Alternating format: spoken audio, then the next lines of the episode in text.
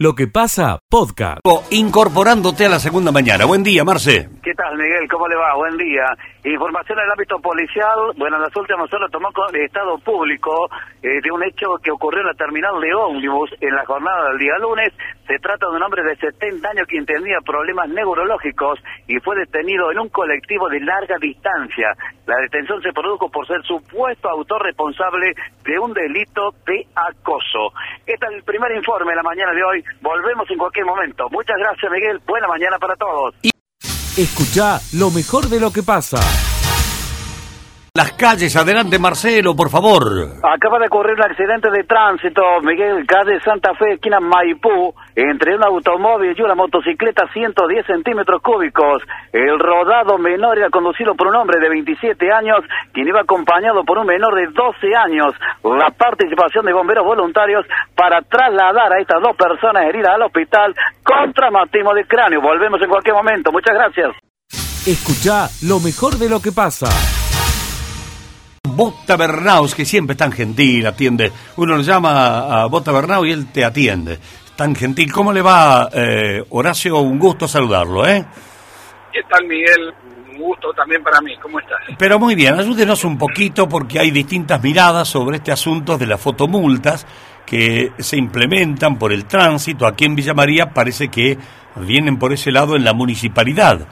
Eh, a ver, las fotomultas para que sean vigentes y tengan valor para que la multa pueda aplicarse, ¿necesita algún requisito? Bueno, yo, yo iría un poco más atrás, si me permites, Miguel, porque creo que, que, es importante. Yo te voy a contestar desde distintos ámbitos. Desde el ámbito de la seguridad jurídica, la fotomulta eh, tiene la virtud de, de generar una prueba que el infractor puede consultar y le puede ratificar que es una infracción que ha cometido él con su vehículo y en alguna circunstancia especial. De tal suerte que la seguridad jurídica de una filmación, si es que hablamos de la filmación utilizando las cámaras de la policía o a través de una fotomulta, eh, es, un, es, es, superior a simplemente la infracción levantada por un inspector. bien, claro, bien, eso queda claro. Bueno. Eso es importante. Desde el punto de vista de la seguridad vial, esta nueva incorporación de elementos tecnológicos que, que nos permiten eh, cosas muy interesantes, y ya las voy a precisar, eh, nos parece que hay que aprovechar la tecnología porque uno de los déficits más importantes que tenemos es el control del tránsito en horarios y en zonas no, no habituales que se realiza. De tal suerte que, como siempre decimos, lo más importante no es el control, sino la sensación de que me pueden controlar.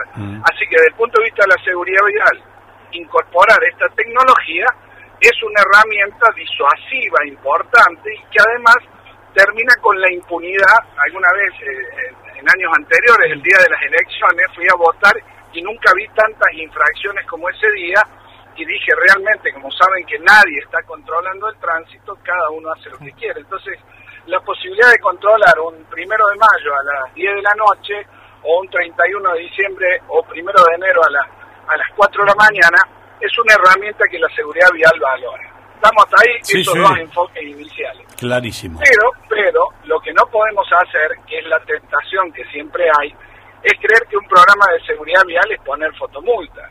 Esto es como pensar que el código penal enseña a manejar, ¿no es cierto? Entonces cada vez pongo pena más grave y la gente mejora su forma de manejar. No, no es cierto, porque la conducción necesita un proceso de aprendizaje que hoy casi no tenemos en la Argentina, porque cada uno aprende a manejar con los consejos, los pocos o, o muchos, pero que no son suficientes, consejos de algún familiar. De tal suerte que yo siempre estoy diciendo esta oportunidad de tener una herramienta muy eficiente necesita también, previo a poner en marcha este sistema, necesita un programa. ¿Qué voy a hacer además de esto? Ahora, si yo creo que con este programa resolvemos el problema de la seguridad vial en Villa María, te puedo asegurar que acá un tiempo vamos a estar hablando y vamos a llegar a la conclusión que no es mágico esto, sino que necesita un programa. Y respecto justamente a la utilización de estas cámaras, yo sinceramente prefiero que las cámaras que se utilicen sean las cámaras municipales, que la propia municipalidad defina, porque tiene entre, su, entre sus obligaciones brindar fluidez y seguridad y las cámaras son una herramienta muy, muy importante para eso, use sus cámaras y no que delegue en alguien que tiene otra función, como es la policía de la provincia, que tiene una función respecto a la seguridad física, a la seguridad pública, y que cuando tenga tiempo, y también podemos decirlo ganas, de paso me mire alguna infracción de tránsito. Es necesario eh, entender esto porque ah, también previamente a utilizar las cámaras tengo que fijar cuáles son las prioridades, cuáles son las zonas que tengo más problemas, cuáles son las infracciones que voy a voy a perseguir principalmente y además voy a ver si esa cámara eh, otorga los suficientes derechos de defensa, debido proceso y todo lo que necesita un proceso sancionatorio. En Argentina, equivocadamente, creemos que eh, una falta de tránsito es un tema menor y no nos damos cuenta que está dentro del derecho penal que ejerce el Estado. Y el derecho penal tiene principios constitucionales como es la posibilidad de defenderse, la posibilidad de un debido proceso y también creo que viene la posibilidad de romper algo que, he estado toda mi vida, 37 años trabajando esto en contra, que es que si usted no discute, este, paga la mitad y si discute porque cree que tiene algún alguna razón, tiene que pagar el doble. Yo creo que si vamos a usar cámaras y tenemos filmaciones, tenemos que darle a la persona, eh, al, supuesto infractor, la posibilidad de ver su infracción, porque también hay que saber que en la Argentina, eh, todos los días me pasan cosas como esta, hay personas que le han llegado una multa de un auto que no era suyo o que la patente era apócrifa o que se trataba de un auto gemelo y resulta que este, no le damos ni siquiera la oportunidad de defenderse. Así que creo, una síntesis para no agobiar, creo que es una herramienta importante, pero que jamás podemos pensar que esta herramienta va a resolver un problema o, o va a constituir por sí solo un programa de seguridad vial. Hay que pedirle en definitiva, quienes vayan a instrumentar, que antes desarrollen todo lo que dije.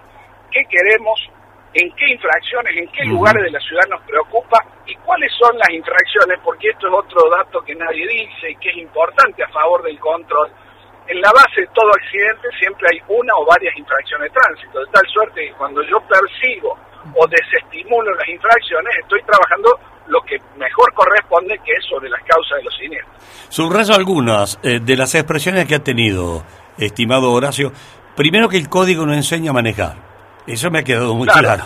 Eh, segundo. en la Argentina hoy no, en la Argentina hoy casi no hay proceso de aprendizaje. Sí, está bien. entonces, hoy, hoy, hoy queremos hacer scoring de puntos es decir, castigar, pero nunca le enseñamos. Entonces, después que lo castigamos, ahora vení obligado y sancionado a hacer un curso. Es la cosa, desde el punto de vista educativo, lo peor que podés hacer, que uno asista a un curso para aprender cuando está en carácter de castigado, de sancionado. También ha dicho usted que es importante que las cámaras sean municipales y que las maneje la propia municipalidad, que es el caso de Villa María.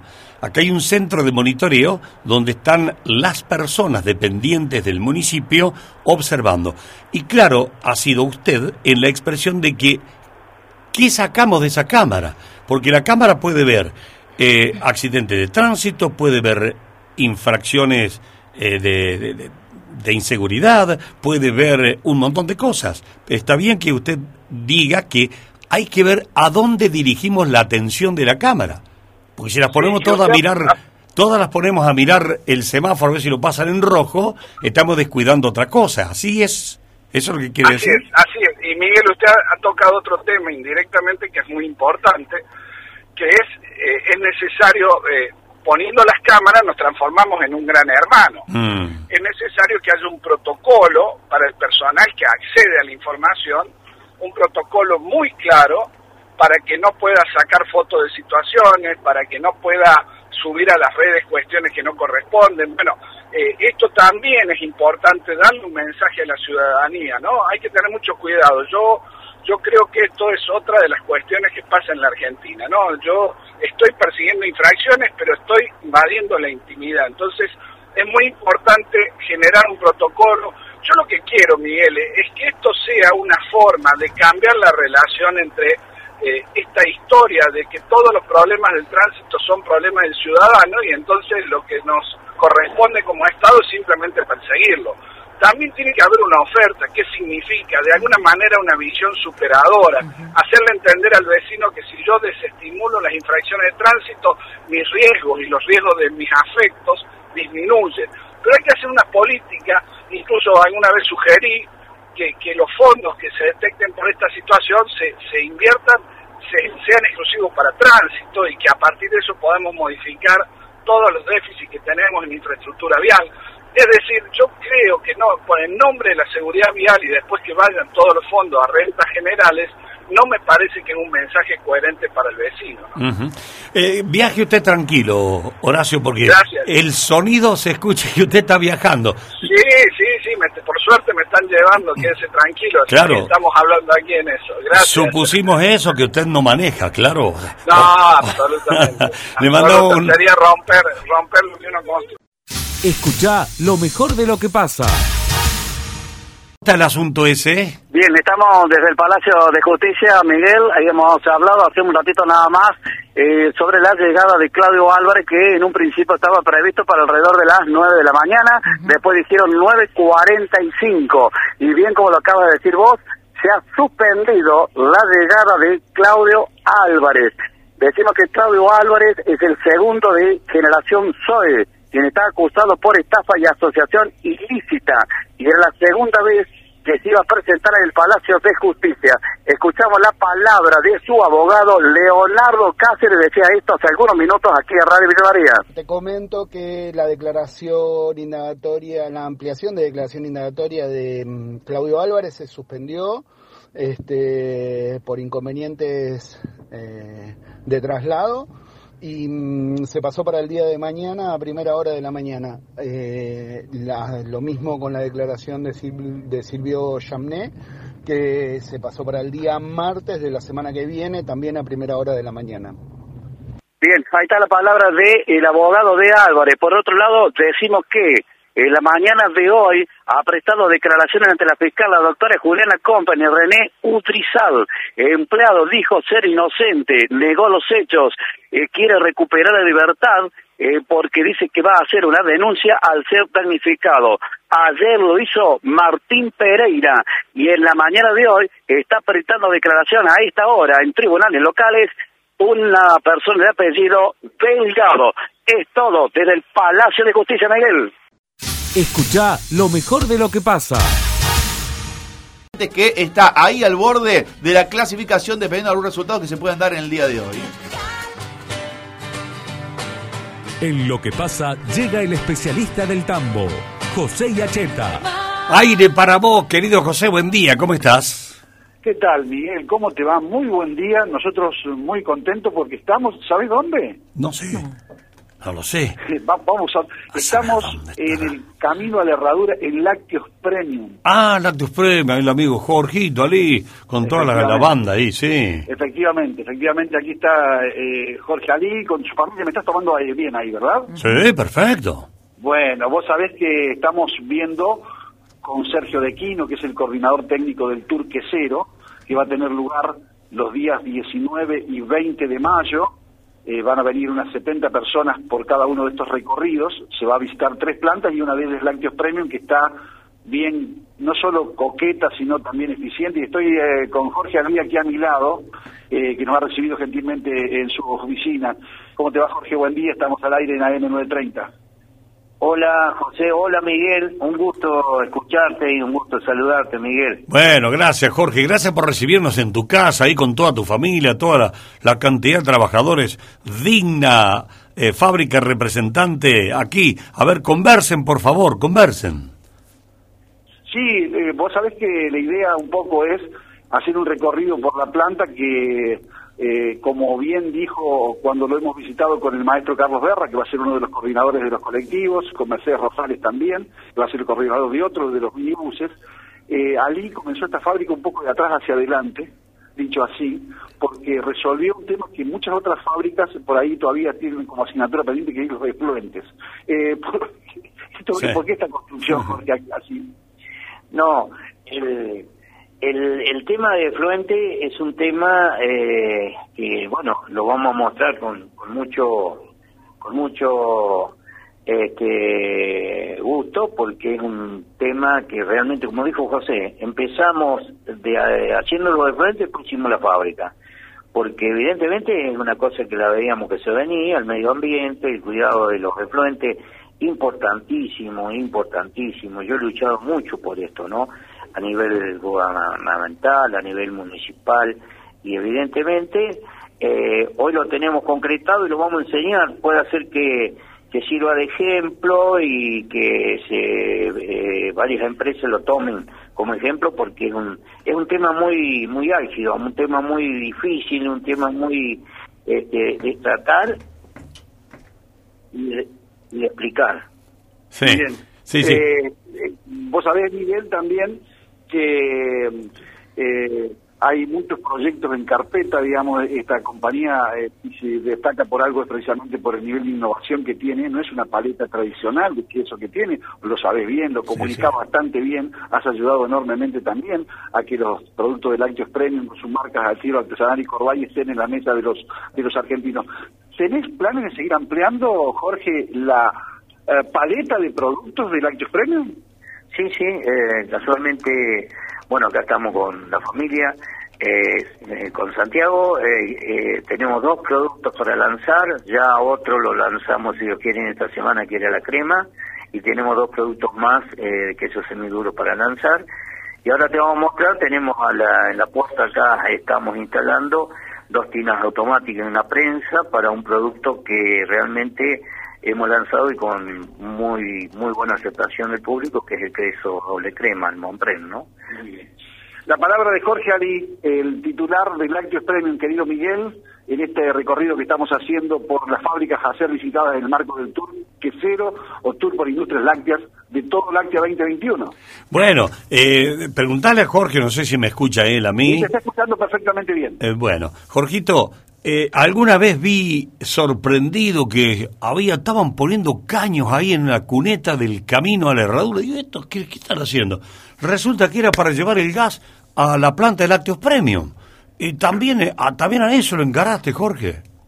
Sí, Miguel, la verdad que eh, esa es otra obra que luchamos mucho y tengo que agradecerle eh, a las autoridades provinciales, a la cabeza de, de Eduardo Castelo, que vinieron a visitar la, la planta y bueno, me apuraron, como quien dice en criollo, ¿no es cierto? Ah. Y me malaron y gracias a Dios ya lo tenemos instalado el, el gas acá en la planta. Qué bárbaro. Era una obra bastante importante porque había que traerla varios metros de caño, mucha mano de obra, en fin.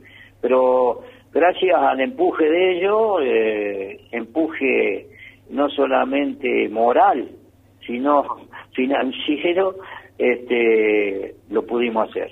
Bueno, eh, vaya, vaya nuestro cariño, nuestro saludo, respeto para Jorgelina, para Santiago, para vos.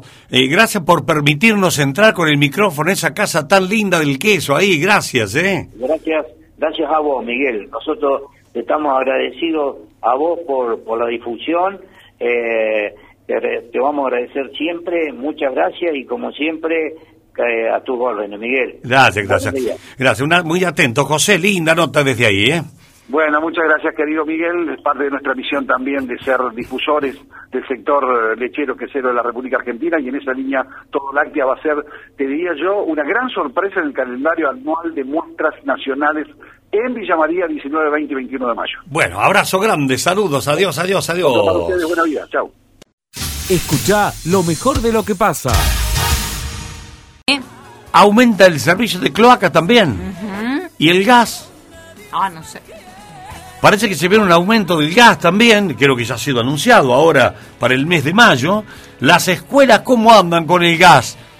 Hay que pagarlo, hay escuelas que tienen gas cortado. En Córdoba Capital hay como 10 escuelas que viene el frío, ¿viste? Es todo un tema, se actualiza todos los años lo mismo. Marcelito Caro, por favor, info sobre aumento de agua y cloacas. Efectivamente, Miguel, estamos en el Consejo Deliberante, buscamos la palabra del concejal Carlos de Falco, temas de aumento, agua y cloacas. De Falco decía esto hace algunos minutos. Efectivamente, la cooperativa ha presentado una solicitud de aumento de la tarifa con toda la documentación, nosotros lo estamos analizando y bueno, es una, este, eso primero hay que analizarlo, es una ordenanza especial que requiere doble lectura y audiencia pública, por lo tanto va a demorar. Esta, esta es la realidad que hoy nos toca vivir, adecuar, porque todos saben que, que los combustibles han subido, la energía eléctrica ha subido, el cloro, neumático, y bueno. Y la cooperativa también tenemos que entender que tiene que prestar el servicio y eso también tiene un costo. Y bueno, ¿Qué tenemos, tenemos por un lado los usuarios, por otro lado la cooperativa. ¿En qué tiempo puedo tratar eso? No, esa ordenanza va a demorar por lo menos 45 días. 45 días y son un poquito más. 45 días podría tratar la ordenanza para que baje al recinto legislativo, Miguel. Vos fijate, Marcelo, que 45 días te ha dicho de Falco que puede demorarse el tratamiento. En este país, 45 días tenés prácticamente un 9% de aumento. Sí, señor. Porque tenés el 6% mensual. Sí, venía, venía dando vueltas, porque supuestamente esto tendría que haber bajado la semana pasada, no la Eso. anterior. Pero por distintos motivos, bueno, le vienen eh, dando, dando vueltas y ahora 45 días más. Ah, un 9% más te- ya se le va a acumular. Porque viste que tenemos el 6% mensual. Demasiado tiempo, Miguel. Sí, Escucha lo mejor de lo que pasa. porta Marcelo Caro, nuestro móvil. Exactamente, Miguel, estamos hablando de una persona que vive en Villanueva, Ivana Villalba, una persona mayor, barrio El Vallecito, en calle Neuquén sin número, ella vive con sus nietos y parte de la, de la familia, tiene una pierna ortopédica, es no vidente, recurrimos a la autoridad que la pueden ayudar, en realidad te está necesitando desde una garrafa, mercadería, frazada, un poco de abrigo para todos. Esta es la palabra de Ivana Villalba, decía esto. A mí me está haciendo falta mercadería, soy una persona no vidente, tengo una discapacidad en una pierna, una pierna ortopédica, y me hace falta mercadería y colcha, leche para mis nietos. Le estaré agradecida porque recién me levanto y estoy llamando al señor de la radio porque estoy sin gas también. Así que desde ya les agradezco al que me dé una mano. Muchísimas gracias al que me ayude. Bueno, eh, para comunicarse a aquellos que están escuchando la radio, que es mucha la audiencia, deben llamar a este número, Miguel. 154 179 809. Repito, 154 179 809 Ivana Villalba necesita abrigo, mercaderías, como así también una garrafa. Bueno, gracias Marcelo. A ver si podemos lograr el objetivo. Estaría bueno que, que lográsemos por lo menos abrigo, por lo menos, ¿no? Por Que- lo menos, ya- sí, sí. Empezando Bastante por ahí. Escucha lo mejor de lo que pasa. 15 días. Eh, Laura López es directora de epidemiología del Ministerio de Salud. ¿Cómo está Laura? Gracias por atenderme un segundito. ¿Cómo está? Muy bien, buenos días, ¿cómo están ustedes? Pero muy bien, queriendo conocer algunos aspectos de esto que nos, eh, no, nos place, ¿no? Saber que va a haber una vigilancia de la tuberculosis cada 15 días. A ver, Sí, en realidad lo, a ver, la vigilancia de tuberculosis es continua, es diaria, sobre todo desde el aspecto clínico, donde todos los médicos están atendiendo y en contacto con todos sus pacientes. ¿Qué es lo que estamos hablando de esto cada 15 días? Es que la hemos integrado a lo que es la vigilancia de las enfermedades respiratorias, porque la tuberculosis es una enfermedad respiratoria que necesita ser atendida, eh, ser sospechada por el equipo médico para poder ser tratada en forma oportuna y evitar los casos este, relacionados a estos a estos pacientes. Entonces, lo que se ha modificado en este caso es que cada 15 días con la vigilancia de las enfermedades respiratorias vamos a estar compartiendo con todos los equipos de salud lo que se está observando y lo que se está registrando con la intención de incrementar este este pensamiento en una patología que está presente en nuestra provincia que sigue eh, año tras año mostrando casos nuevos. Para esta altura del año tenemos ciento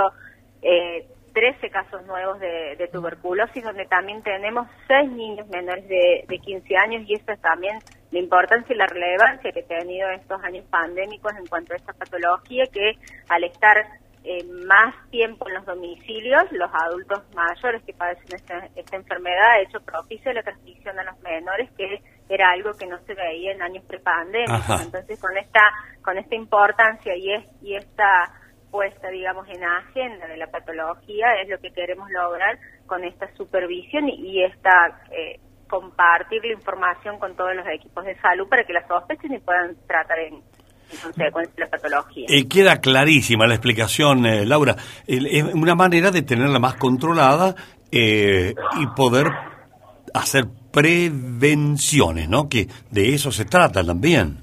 Exactamente, es prevención, es control también, porque recordemos que la tuberculosis tiene un tratamiento prolongado y es indispensable para, digamos, tanto para el paciente como para el médico hacer una supervisión del tratamiento que está realizando ese paciente. Por eso digo que el, el contacto continuo con el paciente, el médico lo tiene y que lo que estamos hablando de cada 15 días es una estrategia para poner en, eh, en la agenda de todo el equipo sanitario, sobre todo desde el, desde el nivel de atención primaria, donde estamos diciendo en este momento toda enfermedad respiratoria debe ser estudiada para COVID, debe ser estudiada para otros virus respiratorios si estamos hablando de, de la población eh, priorizada y en el caso que sea una persona que tiene tos de 15 días o más, eh, sospechar también tuberculosis, que eso antes, digamos, iba como por otro circuito, ¿no?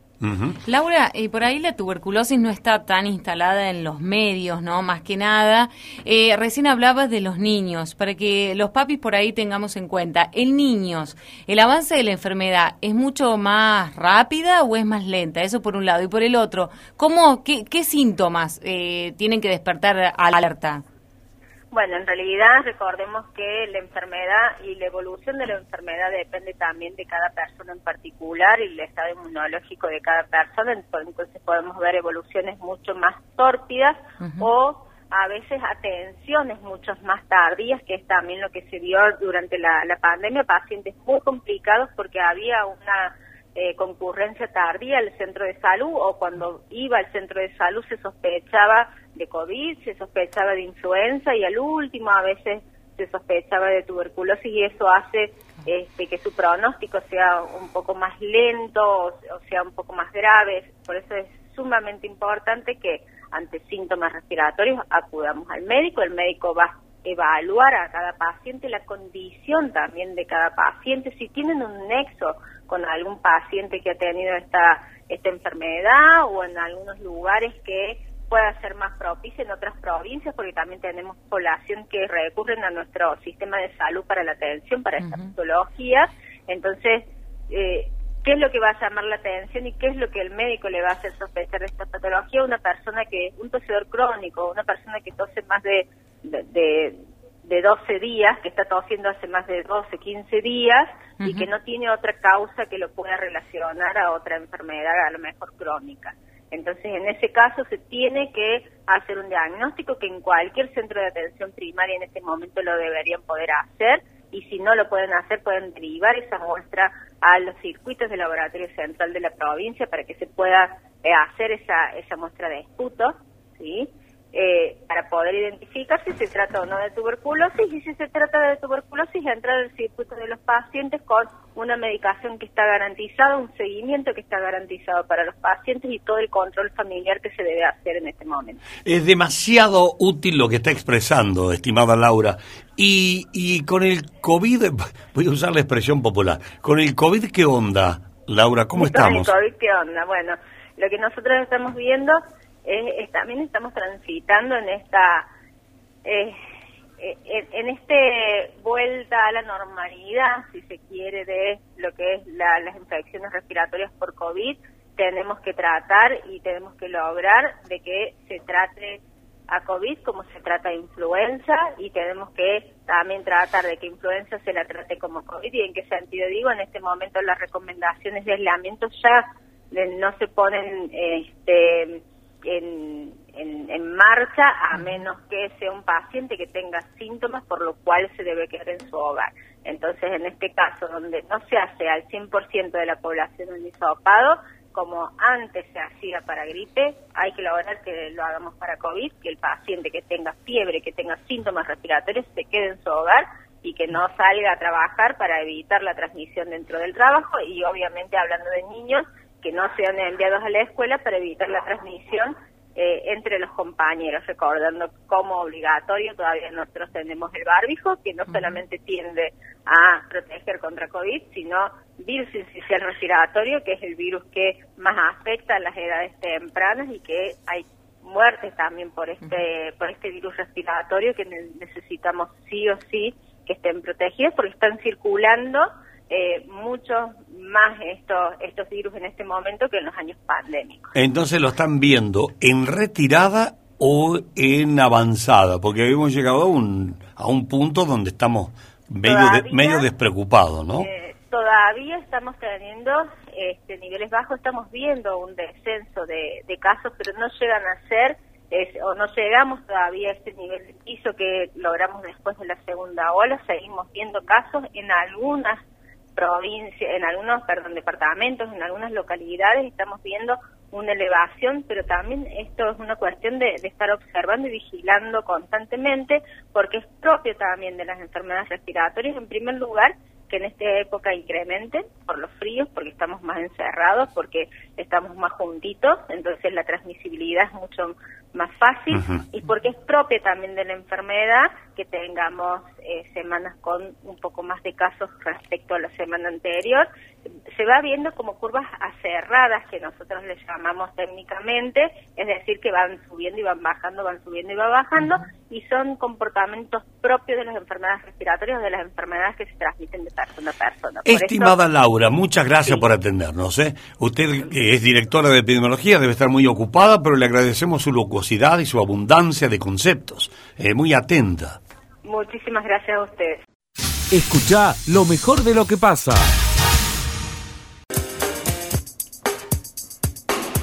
La columna de Martín Aranís. Miguel, vamos a hablar hoy de la boleta única, en continuidad justamente de lo que recién manifestaba Marcelo Caro en el Consejo Deliberante. Hoy, Manuel Sosa, uno de los posibles candidatos a intendente, ya se ha lanzado, presentó el proyecto para crear en la ciudad es este sistema de votación, la boleta única. ¿Qué es la boleta única? Nosotros los cordobeses la conocemos bastante, ¿no? Es ese papel grande con cuadraditos, mm. eh, tipo múltiples choice, para decirlo de alguna manera, con los nombres y las fotos de los candidatos y tenemos que marcar con una lapicera. Ya hemos votado dos veces así, los cordobeses. 2011, eh, tres veces, perdón, 2011, 2015 y 2019. ¿Cuál es el común denominador de las tres elecciones anteriores con la boleta única? Fundamentalmente, como aspecto negativo, tiene que ver con el alto nivel de equivocación claro. de los ciudadanos a la hora de votar. Entre un 15 y un 20% la gente se equivoca a la hora de votar, fundamentalmente porque hay celdas que permiten votar la lista completa claro. y hay celdas que permiten votar a un candidato en particular de acuerdo a donde vos pongas la crucecita, en el caso de la boleta de Córdoba, podés votar a una lista completa o podés votar a un candidato en particular. Entonces hay un nivel muy alto de error. Y eso, Miguel, hay que saber, eh, tenerlo muy en cuenta, explicar muy bien la boleta, porque si no, estamos eh, vulnerando justamente la voluntad popular, porque tal vez la gente quiso votar una cosa y terminó votando otra, y no se respeta lo que el elector quiso hacer. Entonces, este es el principal aspecto para mejorar de la boleta única. Y por otro lado, eh, el beneficio es este, que no hay más boletas de papel, no hay más boletas tiradas en las calles, no hay eh, punteros políticos repartiendo los votos, no hay más el voto marcado. Tiene aspectos positivos y negativos. El negativo es este, el nivel de equivocación alto. ¿Y por qué hablamos de Villa María y hablamos de Córdoba? Porque esto mismo se está debatiendo a nivel nacional. Para este jueves, es decir, para mañana, la oposición ha convocado en diputados a una sesión especial, están viendo si llegan el quórum. Hay 129, 130 diputados que estarían sentados en las bancas, pero si no, tal vez no lleguen, puede haber 128, y no lleguen a ese 129. ¿Qué busca la oposición? Que simplemente a nivel nacional lo mismo que en Córdoba. Es decir, votar en las elecciones nacionales, en las PASO, generales y balotas, con boleta única. ¿Es difícil? Sí, es difícil. ¿Por qué? Porque a nivel nacional sí o sí necesita las dos terceras partes para que se apruebe esta normativa. Es decir, que la oposición, más allá de abrir el debate, más allá de contar con el quórum y tal vez aprobar la, la ley, tener votos para ser mayoría en este caso, no podría aprobarse la ley porque se necesita sí o sí del oficialismo. Lo, lo que busca la oposición en este sentido es empujar al frente de todos para plantear el tema, debatirlo y, tambe- y tal vez cambiar el sistema electoral nacional. Miguel. Bien.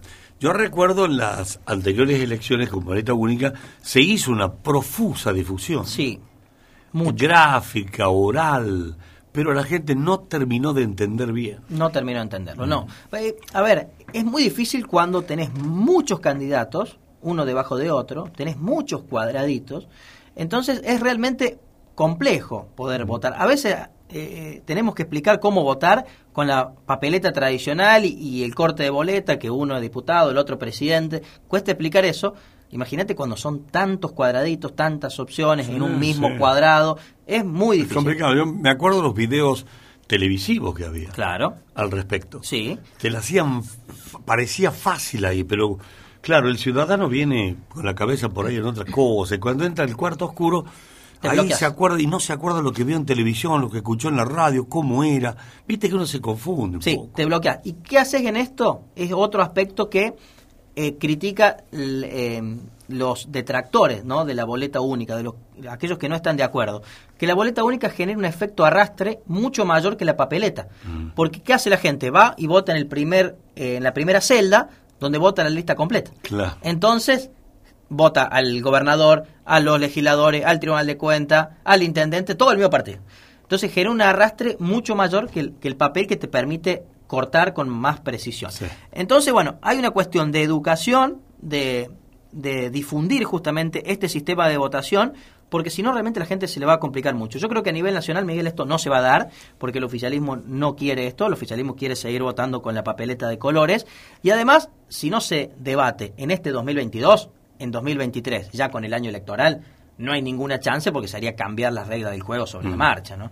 Entonces, eh, lo interesante es que se está debatiendo. A nivel nacional, el local, ya hay un proyecto. Bien. A nivel ¿Dónde provincial, lo presentó? sí. ¿La Junta Electoral? En el Consejo lo presentó Manuel Sanz. ¿Y por qué en el Consejo Deliberante? Porque de allí tiene que salir la ordenanza Ah, para que después interviene sobre la ordenanza la justicia electoral. La Junta Electoral. La Junta, bueno. Claro, la Junta La- Electoral. sí, sí. Eh, En realidad la Junta Electoral de Villa María fiscaliza el comicio, nada más. Mm. Pero cómo se vota, eso lo definen los legisladores. Los ¿no? legisladores. Claro. Bien. Y si hubiese un problema eh, después con una boleta, ¿se recurre a, a la Junta Electoral? Exactamente. A veces lo resuelven los mismos fiscales y si no lo pueden resolver entre los fiscales, se recurre el voto y lo define luego la, Bien, la Junta Electoral. Exactamente. Reconozco que Villa María, a diferencia de Córdoba y de Buenos Aires, tiene un sistema electoral distinto porque se vota regionalizado en Villa María. Vos votás en función de la cercanía de tu domicilio a la escuela. Vos, Miguel, vives en Barrio Parque Norte, tac, ahí, en, si está habilitada la escuela de Agustín Álvarez, vas a votar ahí. O el caminante. O el caminante. Depende de dónde. Exacto, la más cercana. E- Esto es así, a nivel nacional y provincial no, se vota en función del orden alfabético y en función de eh, qué escuela van las A, qué escuela van las B, las C, lo que ya conocemos todos. Entonces hay alguna diferencia, pero eh, la boleta única me parece que a nivel local y nacional lo veo bastante difícil que pueda acompañar lo que ya en la provincia se, se hace hace más de 10 años. ¿no? Dice un oyente que con la boleta única se elimina el chantaje y al justicialismo no le conviene. Bueno, esa es una discusión, ¿no? Que a los partidos políticos mucho no le conviene porque eh, evita justamente el repartir boletas, ¿no? Este es un aspecto positivo que tiene la boleta única. No se puede hacer eso porque ya viene desde la Junta Electoral, desde, el- desde la organización del comicio, este, este papel y la gente luego marca. Eh, lo- el aspecto negativo, insisto, tiene que ver con el nivel de error muy alto que tiene por el desconocimiento a la hora de, de sufragar. Bien, eh, se están difundiendo noticias sobre la columna tuya de ayer sobre Martín Gil, Sí, de Sí. Negretti, que hablábamos Sí. de Luis Negretti como candidato. de Negretti y las, y las posibilidades que tiene Martín, por dónde iría, dónde juega, cómo juega. Y lo que sí que no da nombre de quiénes podrían sucederlo. ¿En el O quiénes- municipio? sí, claro, quiénes podrían ser los potables candidatos Sí. digamos, de su espacio, ¿no? Sí. Eso no. Bueno, él no lo dice, nosotros No. lo dijimos ya. Ya lo dijimos. Pero bueno, ¿qué va a ser? A ver, hoy para el gilismo es eh, Luis Negretti, claramente, Pablo Rosso Algunos me mencionan a Rafael Sacheto, secretario de Educación de la municipalidad, como una tercera opción. Y del lado acastelista, los de siempre, ¿no? Eduardo Acastelo, Juan Pablo Inglese, para mencionar algunos, y otros señalan a Marcos Bobo, como y- buscando la mediación, ¿no? De todos los sectores. Eh, Algunos también plantean Nora Vedano, que es funcionaria del gobierno de Córdoba. Yo creo que Nora no. Me parece que en esta Nora no le interesa tanto, pero nunca hay que descartarla porque es una de las personas más conocidas ¿no? que tiene la ciudad. Bueno, el oyente, me pregunto cuál es la necesidad de repartir boletas comunes previo a las elecciones. Deberían estar en el cuarto oscuro y punto. Así se evita la masiva impresión, que muchas terminan en la basura. Bueno, totalmente de acuerdo con ese comentario. Porque de la misma forma que la boleta única llega en las urnas y se sacan de las urnas, la gente vota, se ponen en las urnas y se van a, a Buenos Aires o a Córdoba, Mm. ¿por qué no hacer lo mismo con la papeleta que votamos siempre? ¿Qué necesidad que tienen los partidos de imprimirlas antes, repartirla, ensuciar la ciudad, generar esto del clientelismo? Y luego son las mismas boletas las que llegan en las urnas. Está bueno el mensaje. Está bueno, está muy buena la idea. ¿sí? Bien, listo Martín. Listo, Miguel. Bueno, Veremos qué pasa esta semana en la Cámara de Diputados con este tema. La columna de Martín Alanís. Escucha lo mejor de lo que pasa.